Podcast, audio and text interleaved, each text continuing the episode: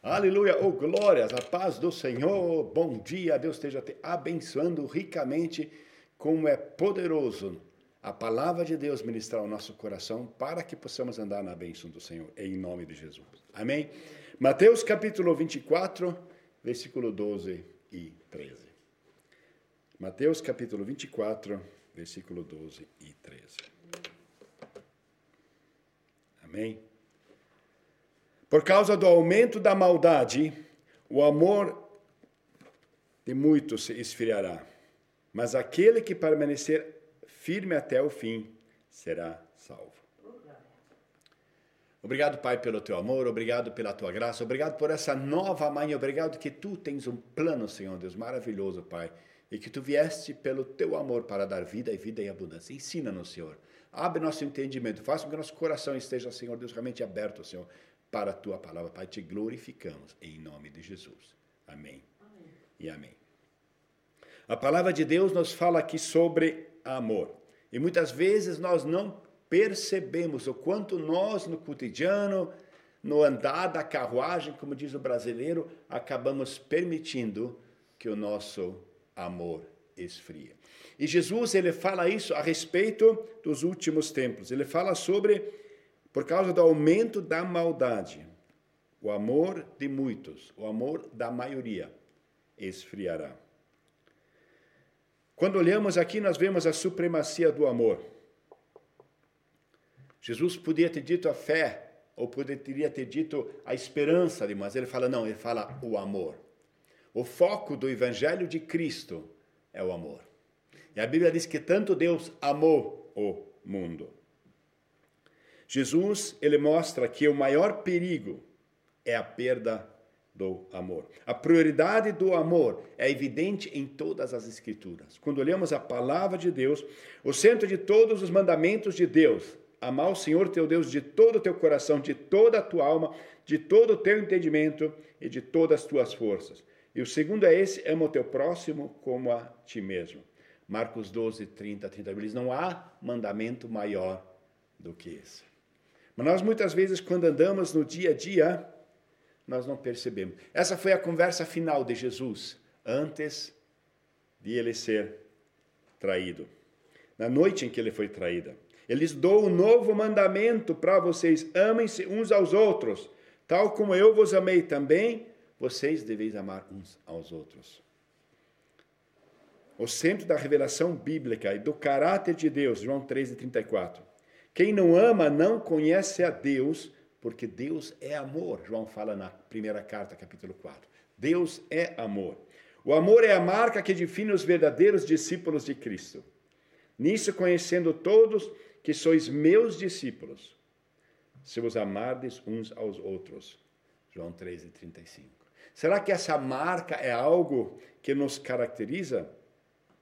Quando nós vemos o apóstolo Paulo, vemos nesse comovente capítulo de Paulo em Coríntios, que os grandes cumes da experiência humana, fé e esperança, acabam por ser é, eclipsadas pelo cume do amor.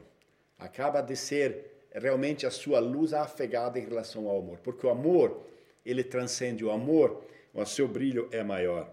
Ele diz agora restam fé, esperança e amor, mas o maior, ele diz, é o amor. A prioridade do amor e Muitas vezes nós não percebemos essa prioridade do amor do Evangelho na nossa vida humana. O amor está entrelaçado em todos os fios do universo. Para pequenas criaturas como nós, a vastidão só é suportável através do amor, um homem de Deus certas vezes disse. Nós precisamos do amor. Esse amor, onde não há amor, não há vida. O afeto é responsável por nove décimos de qualquer felicidade sólida e duradoura que exista nas nossas vidas. Um certo pastor falou. Nós somos chamados por Deus para amar, mas nós só conseguimos amar quando Deus está em nós. Todos nós nascemos para amar. É o princípio da existência e seu único fim. O nosso chamado, a prioridade de Deus nas nossas vidas é o amor. E Deus quer que nós amemos. Se tirarem o amor da nossa terra, alguém disse que a terra seria um túmulo. Por quê? Porque é o amor que dá vida. Mas agora, quando olhamos o que, que ameaça o amor, a Bíblia diz por causa do aumento da maldade, o amor de muitos esfriará. A tradução da palavra grega maldade tem aqui a ver com a ilegalidade. Deus, ele quando ministra nas nossas vidas, e é o abandono da lei é, do amor, é o abandono daquilo que Deus quer fazer nas nossas vidas.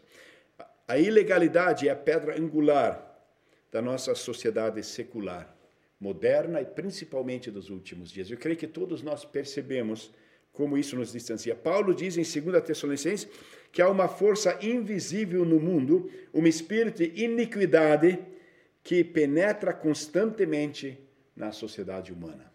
Não são coisas que acontecem por coincidência. Existe um movimento, um poder do mal que tenta tirar. Porque o poder secreto da iniquidade já está em ação, mas aquele que agora o detém continuará a fazê-lo até que seja tirado do caminho. Segundo a Tessalonicenses 2:7. À medida que a iniquidade aumenta, o amor diminui. Há muitas razões para isso. Por causa do aumento do medo dos nossos corações, o aumento esfria. E nós percebemos ultimamente quantas vezes o inimigo tenta roubar essa alegria da nossa vida. Por causa do aumento da desilusão, o nosso coração se afasta de outras pessoas. Devido ao aumento, talvez, da, da falta de conhecimento, os nossos corações endurecem. E um coração endurecido, ele não consegue amar. Devido ao aumento de conflitos, nós construímos muros, nossos corações uns para com os outros. É perigoso amar no mundo sem lei. É perigoso amar quando isso não é moda. Alguém disse: nunca estamos tão indefesos contra o sofrimento como quando nós amamos. E quem ama muito já sofreu muito, não é verdade? Quando você ama, você sofre. A experiência trágica do fim dos tempos será um esfriamento no amor. E a pergunta que se faz nesse sentido é qual é a temperatura do seu coração nesses dias? Qual é a temperatura do seu coração? Como se sente em relação aos irmãos, aos irmãos da família cristã, a sua família da igreja? Com que frequência lembramos das necessidades e dificuldades dos outros no nosso pensamento? Com que frequência esses desafios nos levam a orar por essas pessoas? Porque nós as amamos. Amamos então também os nossos inimigos? Os que estão do outro lado da nossa opinião política, os que estão do outro lado da nossa opinião religiosa, os que estão do outro lado das questões intelectuais que nos desafiam? A boa notícia é que Jesus não disse que o amor de todos se esfriará. Há uma perseverança no amor. O Espírito de Cristo trabalha com seu povo, aquecendo os corações e atiçando as chamas com amor. Como é que nós podemos manter o nosso amor aquecido? Traga a tua pequena vela para a fogueira do Senhor Jesus. Em 1 João 4,19 ele diz: Nós amamos porque ele nos amou. E quando trazemos a nossa luzinha para a fogueira do amor de Deus, a Deus demonstra seu amor para nós desta forma. Enquanto éramos ainda pecadores, Cristo morreu por nós, Paulo fala em Romanos 5. O amor de Cristo por nós foi quando ainda éramos inimigos, quando ainda éramos contra Ele. Onde abundou o pecado, superabundou a graça. A maior felicidade da vida é a convicção de que somos amados, amados por nós mesmos, ou melhor, amados apesar de nós mesmos. Mantemos o nosso amor quente, permanecendo perto da fonte, da fonte do amor, que é Deus. E mantemos nosso amor com atos de amor é mais fácil agir para criar um sentimento do que sentir para criar uma ação. Pequenos atos nas tarefas em casa, amigos, presentes, palavras de carinho, tempo de qualidade com amigos, palavras de encorajamento para vizinhos, Pequenos atos que alimentam a chama do amor. Antes de trazermos o Evangelho, antes de nós falarmos do amor, a nossa vida deveria ser taxada por amor. Não há nada melhor para fazer essa semana do que decidir preencher os seus dias com pequenas atitudes de amor, com pequenos atos de amor, com pequenas palavras de encorajamento. Habitue-se continuamente a fazer muitos atos de amor, pois eles acendem e derretem a alma. Uma mulher de Deus certa vez disse. Em relação ao amor, há dois tipos de amor que são, eu creio, os mais difíceis e os mais rápidos de esfriar. Se conseguirmos manter esses dois fogos acesos, o nosso amor pode dar luz e calor ao mundo. Esse amor são, primeiro, amar o seu inimigo e amar aquele estrangeiro que ainda não conhece a Cristo. Amar os seus inimigos e amar aquele estrangeiro, estrangeiro no sentido dele não ser da terra de Deus, dele ainda não permanecer, não estar no Evangelho.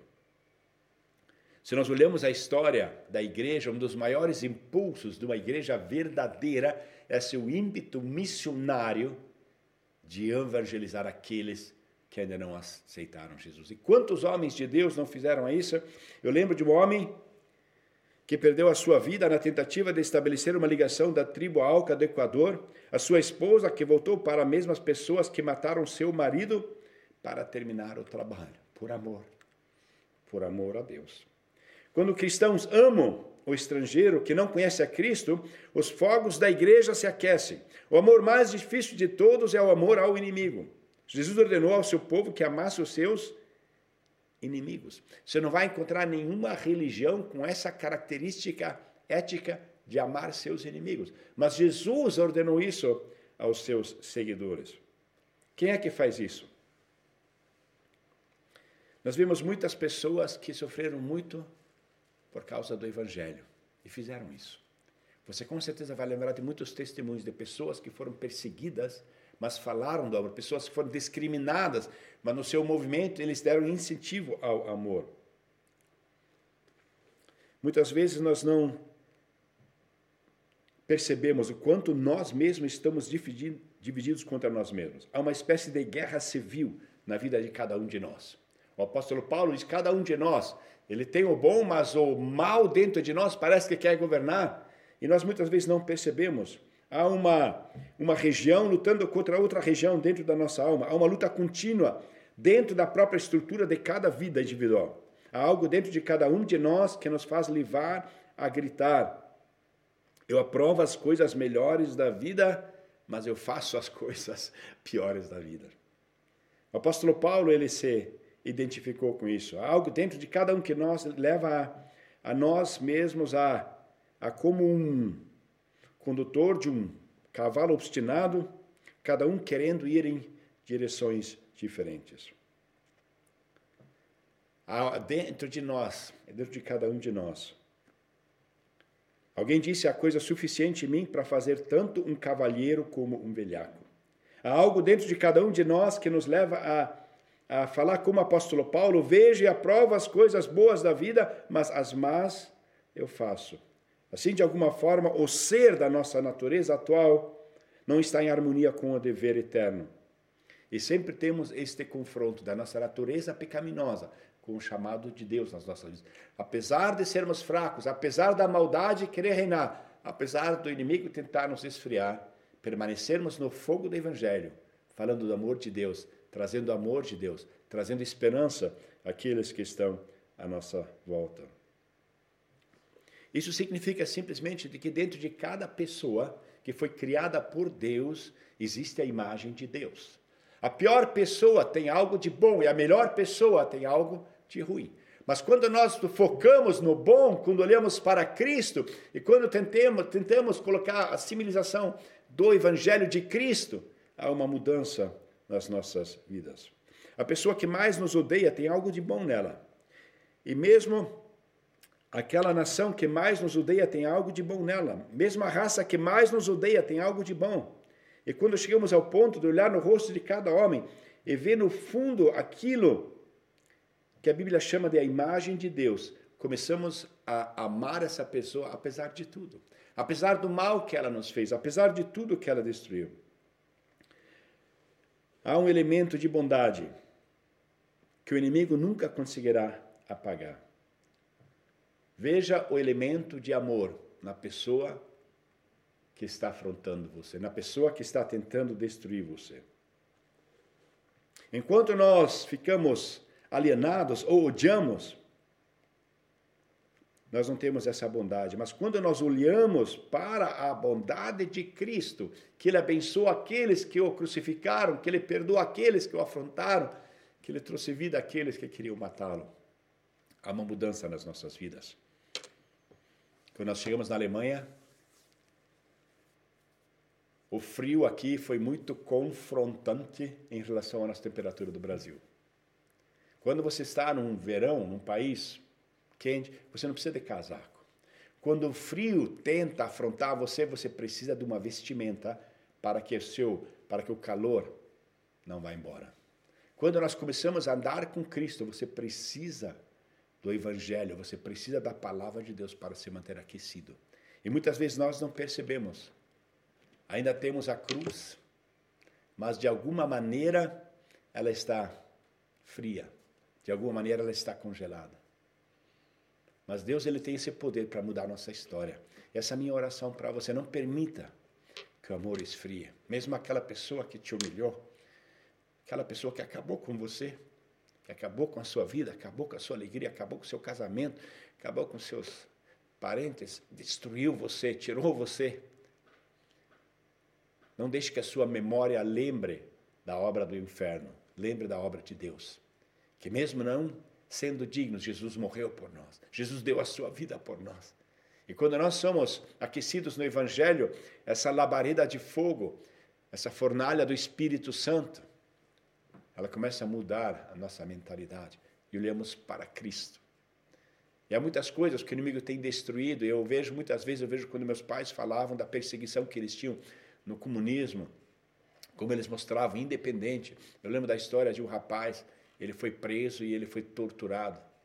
E uma sessão, uma noite, depois que ele ser torturado, quando ele foi carregado para fora da cela, praticamente ele já não podia mais andar, ele viu o homem que estava torturando e o Espírito Santo mostrou que esse homem tinha problemas na nuca e ele era antigamente massagista. Ele falou com voz bem tímida: O senhor tem problema na nuca? Com uma massagem dá para curar isso. Ele, quase não conseguindo se sentar, pegou as suas mãos e massageou esse homem e curou ele da sua dor na nuca. Ele falou, de repente houve uma mudança.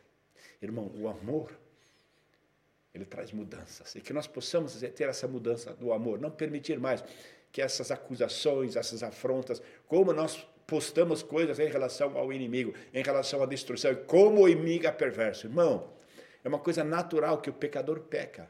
Não use a sua mídia para falar sobre o pecado do pecador. Use a sua mídia para falar do amor do Salvador. Nós fomos chamados para falar sobre o Evangelho, sobre a boa notícia. Nós já vimos por experiência no passado que falar mal do inimigo não traz bens. Mas nós fomos chamados para falar do amor de Deus. O amor de Deus que cura, que liberta, que traz vida, que traz alegria e que restaura o oprimido. Em nome de Jesus. Amém.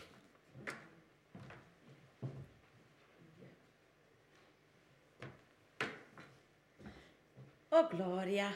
Oh, querido Deus, muito obrigado, Senhor, por este novo dia, Senhor. Muito obrigado, Senhor, que temos a tua palavra, Senhor, que ela sempre nos ensina, e sim que nós possamos estar bem pertinho de ti, Senhor, que a tua palavra realmente ilumine o nosso coração, que nós possamos permanecer neste teu amor. Teu amor é tão grande, Senhor. Tu nos achaste quando nós éramos pecadores, Senhor. Nos deste a vida eterna. Senhor, muito obrigado pela salvação. Muito obrigado, Senhor, que hoje nós podemos andar contigo, Senhor. Muito obrigado que tu nos capacitas, Senhor. Lá onde é que nós não somos capazes de amar, Senhor. Tu és aquele que nos dá força. Senhor, nos tens dado o teu Santo Espírito, Senhor, que habita dentro de nós e nos Ajuda, Senhor Deus, a realmente ouvir a tua voz e andar nesta tua graça, nesta tua vitória e fazer diferença, ser esta luz que brilha neste mundo. Senhor, não só por causa que a iniquidade aumenta, Senhor, que o nosso amor esfria, que nós nos baseamos nas circunstâncias deste mundo, não, Senhor Deus. Senhor, nós queremos nos basear no Teu tão grande amor e ser esse instrumento Teu, que o amor possa fluir, Senhor. As pessoas que Tu nos colocas no nosso caminho, que nós não temos mais mágoa no coração, nem ódio, nem rancor, mas sim, Senhor, que o Teu amor possa fluir, que possa haver diferença, Senhor, aonde Tu nos colocas. Senhor, que esse nosso amor não esfria, mas sim na comunhão dos irmãos com a tua palavra, Senhor, em oração, nós possamos crescer cada vez mais. O teu nome seja exaltado e glorificado.